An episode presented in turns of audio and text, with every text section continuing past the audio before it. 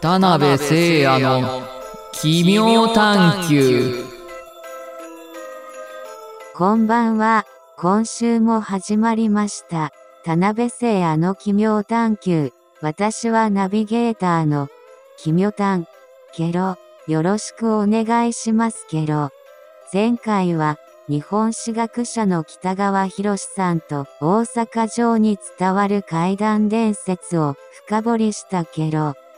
今週はあの名称にまつわる伝説や歩き、巫女の歴史についておしゃべりしてみたけど、早速聞いてみるけど、でですね、はい。あの過去に私の友人が北川先生の真田幸村と大阪の陣名称伝説の嘘誠講演を聞かれて、はい。すっごい面白かったもうあんな面白い講演はなかったって興奮気味に 感想を語ってくれたその話ばっかりですけどね。そうなんですかはい。割とあの、えー大河ドラマ真田丸のブームが来る前から、この話はよくやっていて、はいあのーまあ、もっぱらその、上方の講談では、その嘘の話が語られてきて、史実とこう食い違うんですけど、えー今は亡きこう極道南陵さんと私とが組み合わさって、えーその話はほんまか嘘かみたいな、えーバトルをするというイベントがよくあってですね、すごいですがそれは面白そうですね、はい、そのまあ上方講談なんかでこう伝えられてきた伝説を紹介してそれを当時の史上でそれは嘘ですよっていう解明していくっていうそんな講演だったんですけども、うん。はい、まああの大阪の平野区のはい。平野東に日野尻口というところがあるんですね。はい。えー平野はあの当時環合集落で、えー町の周囲を全部堀が巡っていて13の出入り口で外,、えー外の世界とつながってたんですけどそのうちの一人が日野尻口という、えー出入り口で、えー慶長20年西暦1615年の5月6日に道明寺合戦という合戦が大阪夏陣の戦いの一つとしてあったんですね。でこの戦いで豊臣方は敗れて後藤又兵衛とかすすぎ田兼助とかそういう有力武将が討ち死にするんですけども引き上げてくる時にしんがりといって一番最後を引き上げてきたのが真田幸村の部隊、えー道明寺というのは今の藤井寺とか、えー柏原市とか羽曳野市とかあの辺りだったので、古市街道という街道を引き上げてくるんですね。そうすると日の尻口で、えー平野に入るっていうことになるんですけど、えー幸村はその、えー後を追いかけてくる徳川の大軍も同じくこの古市街道を伝って、えー平野にやってくるに違いないと。そして日の尻口に地蔵堂というのがあるんですけど、えー敵の大将徳川家康は必ずこの地蔵堂に、えー陣を敷くに違いないということで、えーそう呼んだ幸村が地蔵堂に、えー地雷を仕掛けてそして、えー周辺に伏兵という形でいざ爆発したら攻めかかるように軍勢を伏せておいて、えー徳川軍が到着するのを待ちかめた。で、えー案の定徳川家康の軍隊が平野にやってきて幸村の予想予想通りその地蔵堂に家康は本陣を置いた。そしていざ地雷が爆発するというその直前に家康がおしっこしたくなったって言ってあ、えーそこを立ち去ったために、えー家康は難を逃れて、えーけれど、えー安全ではなかったのはその地蔵堂の本尊の、えー地蔵さんで、えー爆発のために首が吹っ飛んでちょっと離れたところに千光寺さんというお寺があるんですけどそこまで地蔵さんの首が飛んできたとそういうふうに伝承されていて現在その、えー千光寺さんというお寺に、えー吹き飛ばされて飛んできた、えー日の尻口の地蔵さんの頭だけがお祭りになってるとおま祀られてるとそんな話なんですね。で徳川家康はそうやって、えー難を逃れたんですけども周りには真田の大軍が伏せていますから爆発で家康は生き延びたので攻めかかるわけですね。で家康はその、えー日の尻口から東の方に向かって逃げてそうすると平野川という川が流れているそこに日の尻橋というのがかかってるんですけどもその日の尻橋の下に馬と一緒に家康は隠れるわけです。でそこに追っ手の真田幸村がやってくるんですね。そして真田幸村がその橋のところで馬を泣かせるとそれに家康の馬が応じてしまって、えー、池橋の下に隠れてるのが見つかってしまって、えー、さらに家康は逃げることになった。でその逃げた先が現在も埋められてないんですけど辰巳池という池で、えー、雪村もそれを追いかけて入ってくるんですあの辰巳池までやってくるんですけど本来この、えー、池の中に入っていくと足の葉っぱが池の内側を向くはずなんですけど全部その外側を向いていたので、えー、これは池の中に隠れたんじゃないなというふうに思って、えー、雪村は引き上げていった。えー、でも実は本当はその池の中に家康が隠れていてそれによって家康は助かったとそんな話で、えー、その辰巳池の足というのは実はあの普段から外側に向いて片っぽしか歯がなくて片歯の足というふうに言われてその片歯の足が家康を救ったとそういうふうなお話なんですね。まあ、大阪の陣では実際は豊臣方が敗れるんですけどこの上方講談の世界では家康がどんどんピンチに陥って最後は、えー、やられてしまうという話になるんですね。えー、そこからさらに、まあえー、家康は、まあ、あの雪村は引き上げたんですけど豊臣の軍勢がその辺にたくさんいるので堺の方に向かって逃げていく。で途中であの葬式行列に出会う。で葬式行列に出会ったのでちょうどいいということでその葬式の行列にその葬式かごを貸してくれっていうふうにお願いをして死体をあの棺桶の中から出して代わりに家康が棺桶の中に入って大久保彦左衛門とか旗本たちがそれを担いで堺の方へ逃げていく。そうすると後藤又兵衛が、えー、和歌山から帰ってくるのに出会いまして、えー、その、えー、葬式かご不審なりということで馬上から槍で突き刺してえー、それが見事貫通して家康は死んでしまうと。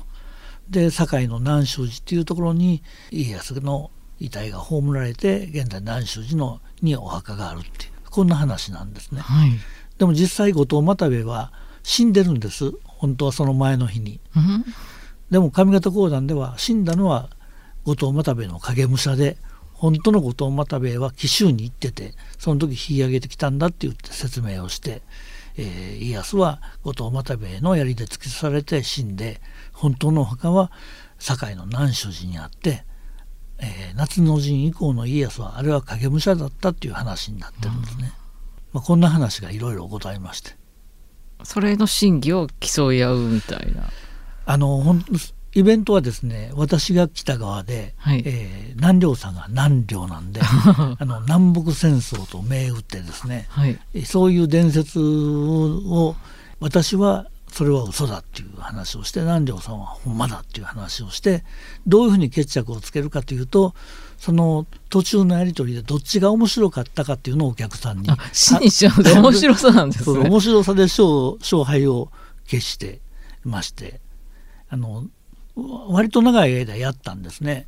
えー、多い時は1,000人のキャパの会場で昼夜2公演したこともあってすごいすごいたくさんのファンがいてくださってたんですけど割と、まあ、10年以上やったと思いますけど前半は私の方が勝利する機会が多かったと思いますが、はい、後半になるとだんだん形勢が不利になっていって 南條さんの方がいやそういうやっぱり題材でなってあのシースと違う物語が進んでいくっていうのは面白いんですけどそうだったらいいなっていうそれは上方の人たちの理想なんでしょうかやっぱり。そうやっぱりあの家康が大嫌いで、えー、豊臣方になんとかこう、えー、意思を向わしたいというそんな気持ちがあったのかも分かりませんけどね。家康はその殺すんですけど上方の講談では実は秀頼や三代幸村は死んでなくって薩摩に落ちて生き延びたっていう話になっていて、あの鹿児島に行くと秀頼のお墓っていうのがありますし薩摩半島に行くと、えー、真田幸村のお墓っていうのもあって現地ではまことしやかに語られてるんですよね。まあ、僕もともとそういう階段もそうなんですけど嘘か誠かみたいな話が好きなんで あの伝説がこういう虚と実みたいな話が一番あの大好きでよく講演をしてましたね。田辺さんのあの友人がお聞きに聞きにくだ来てくださってたというのは今日初めて知りましたけど 私もあの今度北川先生とお話しするねんって言ったら「ああの先生もあの前イベントあって行ってんけどあ面白さがもうすごい熱が壇上から伝わってきてもういまだに忘れられへん」言ってたんで。はい、ありがよろしくお伝えください。ありがとうございます。で先生は近代の信仰についても専攻されていた近世ですね。江戸時代。はい、はい、であの大阪の庶民信仰の独自性についてもお伺いしてもよろしいでしょうか？あまあ、独自性といいますか、まあ、やっぱり江戸大阪京都っていうのは江戸時代三都と呼ばれて、はい、えー、日本代表する大都市だったので大阪の場合はやはりこの都市型の信仰の、えー、すごい典型的なものかなというふうに思いますね。例えば普通の村落では考えられないことですけど寺町というお寺ばっかりの町が大阪にはあってあのお寺185か寺あるんですええー、そんなに、はい、そんだけ集中してるんですよ。それは江戸にも京都にもないぐらいの密集度でして、えー、そうなんですね、はい、それは知らなかった。日本秀吉の、えー、築城の時に作ったプランで、日本最初の寺町なんですけど、うん、寺町の数も半端なく多くて 今言ったように185か寺もありましてそその中で例えば118か寺が浄土宗なんですよ。あらそれでそうすると浄土宗っていうことはみんなこう本尊が同じ阿弥陀さんになる。はい、でまあもちろんそれぞれのお寺に檀家さんはあるのである意味固定客はいるわけですけどその檀家さん以外の信仰を集めようとすると隣も阿弥陀さんのお寺 その隣も阿弥陀さんのお寺みたいに同じ本尊のお寺がずっと並ぶわけです。そうするとあのそれぞれご利益を違うことを言い出すんですよね。うちはこういうご利益があります。隣のお寺はこんなご利益がありますって言って同じ本尊なのにいろいろご利益が違ってきてあのご利益っていうのも都市型の信仰っていうのはねやっぱり減税利益なんですね。ああ、はい、死後は約束しないんですよね。今何があの得するねというそういうふうなことが都市型の信仰の非常に大きな特徴で、うん、で江戸時代の大阪にもその願掛け眺望記といってどういう願い事の時にはどのお寺のどの仏さんとか神さんにお参りしたらいいかっていうそのガイドブックが出てるんですよね。それなんか見ると今言ったようにお寺でこう見事にこのご利益が分かれていると、まあ、それが非常に大きな特徴かなと思いますね。やっぱり人気がある願いとかありましたか当時？当時そうですねまああの、えー、安産とかは結構多いですかね。なるほど命を通してしまうし、うん、であの家が耐えてしまいますしね。そうですねであの巡礼が非常に盛んだったという。大阪の寺町そんだけお寺があるから、はい、観音三十三箇所巡りとか、はい、阿弥陀四十八願所巡りとかさまざまなその巡礼がいろんな仏さんを巡る巡礼が寺町の中でいっぱいできるんですよ。それお寺さん同士がもう協力し合ってる感じですか？そうですそうですでそれ例えばあの観音さんですと毎月18日が縁日なのでで天神さんは25日が縁日とか仏さんや神さんごとに縁日が決まってますから毎日何かの縁日があって、えー、何かのその巡礼が行われてると、えー、この巡礼の数もね江戸や京都にもはるかに大阪が多いんですよ。えー、35種類あったかなもっとあったかもしれませんね。だからもう寺町の辺りはもういろんな巡礼する人で毎日溢れ返ってたそんな状態ですね。今ないですよね。そうですね。なぜ失われてしまったんでしょうか？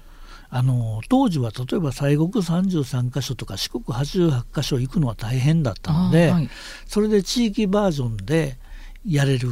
ということで大阪33か所とかそういうものが流行ったんですけどやっぱりこうみんな交通が便利になるとほんまもんに行き出すので。あの西国33か所とか四国88か所の方に行かれて地方のそういうミニチュア版は廃れる傾向にありますけどでも今割と大阪は四十八願書巡りも復活させられましたし、うん、はい、少しずつ、まあ、また蘇りつつあるかなという気がしますね。すみません。あのアルキミコについてもあの以前書かれてたような記憶があるんですが。そうですね。アルキミコというのは「のの」というふうに呼ばれていわゆる託戦をするんですね。神様にお尋ねをしてそれでそして神様が降臨してきてその巫女さんの口を通して神様のお告げが語られると。これが歩き巫女であの東北の恐山のイタコとかが一つの典型例だと。思います。で彼らは基本的に東日本東国で盛んに活動して真田家の本拠地の上田のすぐ隣に東御市という市があってそこの東御市の中に根津っていう場所があるんですね。はい、あの真田重視の中に根津陣八っていうのがいますけど、はい、そこにあの歩き巫女の本拠地があってそこを拠点にまあ全国、えー、歩いて、えー、口寄せをしたと。彼らは別名あのあずさ巫女というふうに呼ばれて、はい、長さ20センチぐらいの小さな弓を持ってそれでビヨンビヨンと音を立ててその呪術的な音楽効果でこの口寄せをするんですけど先ほど言いましたように東日本を盛んに、えー、拠点に、えー、活動するんですけど実は大阪の四天王寺のすぐ近くにも三子町という町があってそこにもあずさ巫女たち歩き巫女たちが住んでいたと。で今の、えー、恐山と一緒ですね。四天王寺はやっぱり極楽の入り口とか、えー、そういう信仰がありましたので、えー、亡く親族が亡くなったりすると四天王寺をお参りに来るそういう人たちを相手に、えー、口寄せ、えー、お父さんの声を聞きたいって言ったらお父さんの声をえー、聞かせてくれるというかそんなことをやってたみたいですけどね。なんかやっぱり夕日信仰があの辺りにあったっていうのは西方浄土そうですね。と関係する感じですかね。はい、そうですね。やはりあの奈良に都があった時代も京都に都があった時代も真っ先に、えー、西で海に出会う場所が大阪上町台地だったので、えー、夕日はあの西に沈んでいきますから夕日の沈むとこが西の果てということになってそこに西方浄土阿弥陀如来のますます極楽浄土があるというそういう信仰が生まれてきて、えー、大阪の上町台地がえー、極楽に一番近い場所。そこから、えー、夕日の沈む姿を見るのがあの、えー、日相観とか実相観とか言って、えー、阿弥陀神の極楽往生の信仰につながっていくというそういう形になりましたね。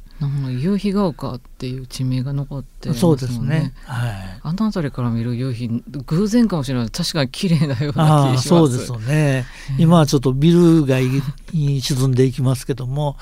昔は海が近かって平安時代には今の下寺町の抹茶町筋が海岸線でしたのでああそうだったんですか、はい、だからすごく海を真っ赤に染めて、えー、沈んでいく夕日を見たら素晴らしい景色が見れたんじゃないかなと思いますね。あはい、なるほど確かにそう思っちゃいそうですね。うんそんな場所で、えー、あずさみ子たちが盛んに活動したということですね。あ口寄せを。はい。であの大阪城ののあの階段を調べるにあたって大阪城そのものについても私調べてみたんですよ。はいはい、で知らなかったんですけれど大阪城の再建はあの寄付金で賄ったんですよね大阪。そうですね。あの当時の金額で150万円という金額が集まりまして、あっという間に集まったんですけど、えー、それで再建されたんですけど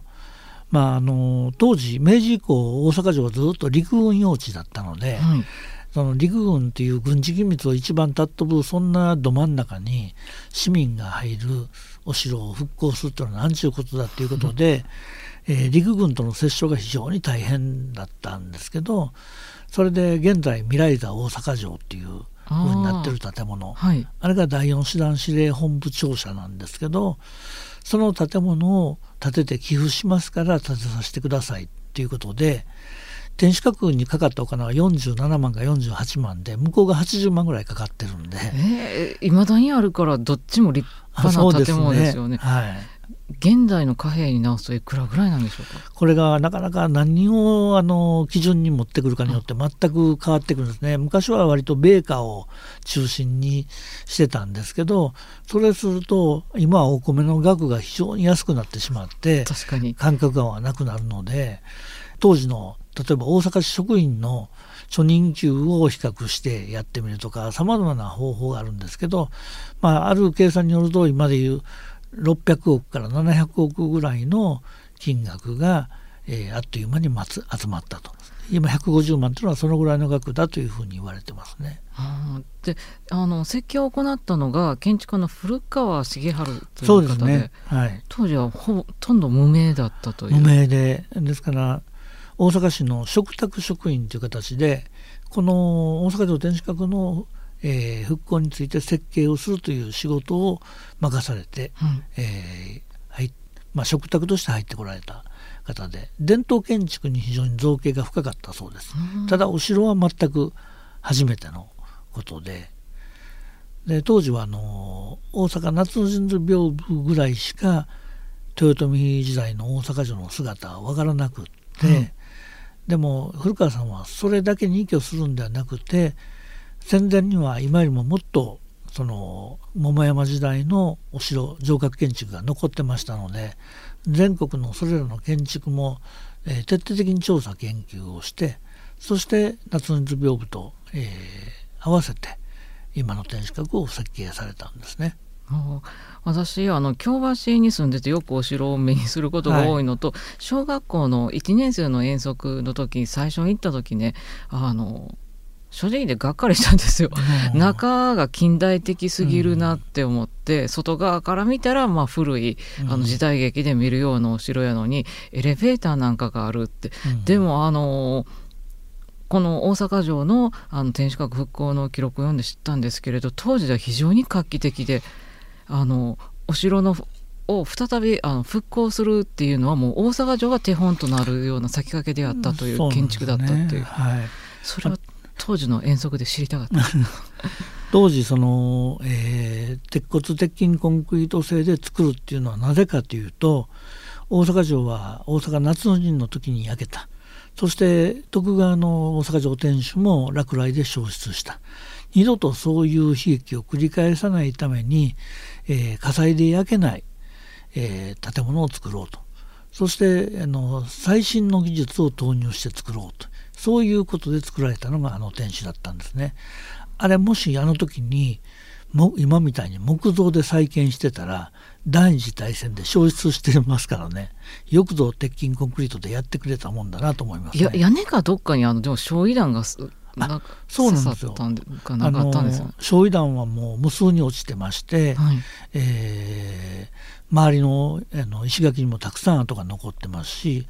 平成の大改修に取り外したらあの上のシャチホコも、えー、弾丸がいっぱい貫通してました、えー、それよりも何よりもあの天守を支える、えー、石垣の、えー、西南の隅と東北の隅の2箇所に1トン爆弾が落ちてるんですよ。で石垣は大きく歪んでるんですけども、はい、それでも天守閣がびくともしなかったのは実はあの天守閣は石垣には全く重量がかかってないんですね。えー、鉄筋コンクリートのそんな重いものがあの古い石垣に乗っかると石垣は持たないので石垣には重量がかからないという構造で今立ってるんですね。うん、それで石垣が大きく、えー、爆弾で被害を受けても天守閣そのものはびくともしなかったという状態ですね。でそれだけじゃなくてあの博物館や資料館も兼ね備えている天守閣っていうのは、ね、大阪城が初めてだったとか。はい、あの最初から中を博物館として使うために復興したんですね。はい、ですからその、えー、復興天守としても日本では第1号。本格的な復興としてはですね。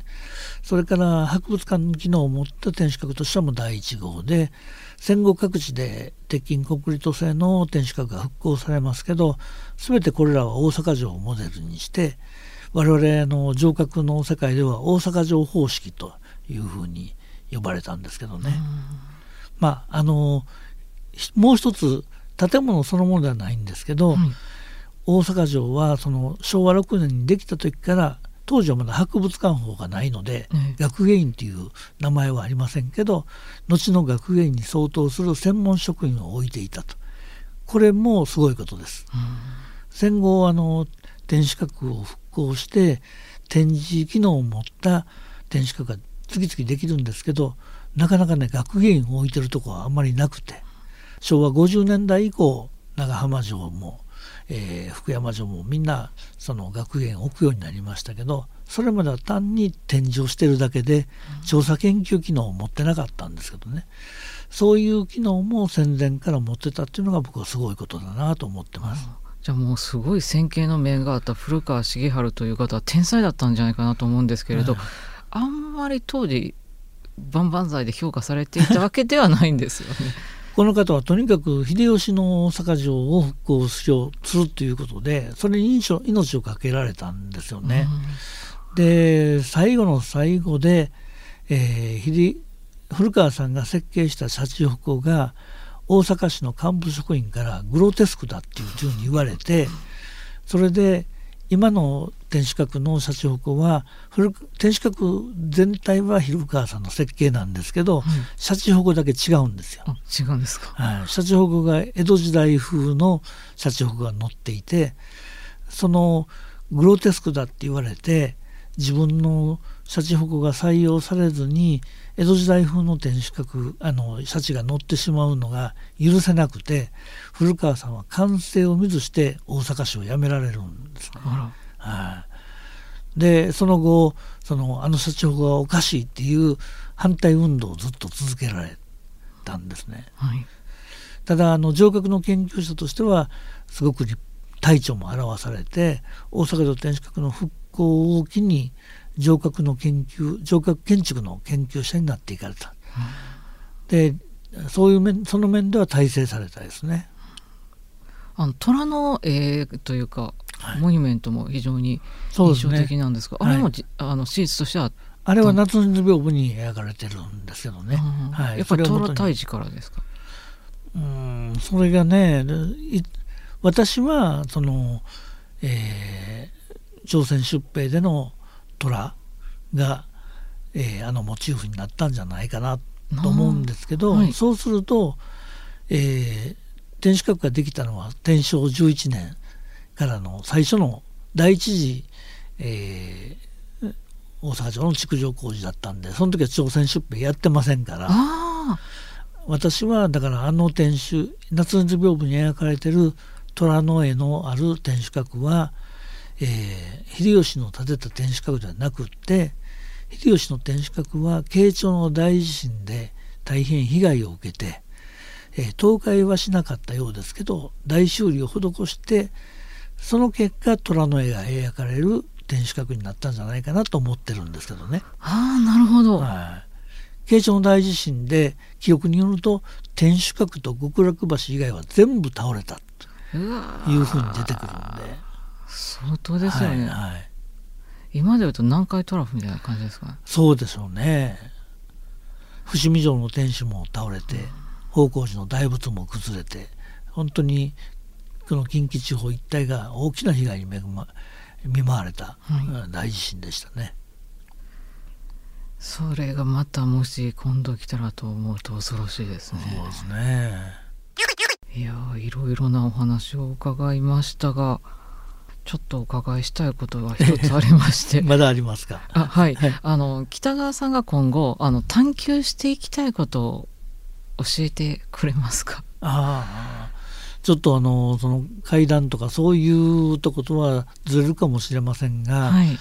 あの今久手山の名誉館長をして週に12回向こうに行ってます。で久手山はあの高野山の麓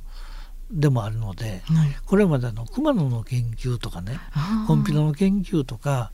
伊勢の研究とかをしてきたんですけど高野山とか弘法大師の信仰とか、はい。弘法大師の伝説の研究って全然やってきたことがないのであのその辺りをやれたらな。と、まあ、もしかしたらその弘法大師の伝説とか弘法大師の信仰の研究では不思議な現象とかさまざまな奇妙な伝説に出会うことになるかもしれませんけどね。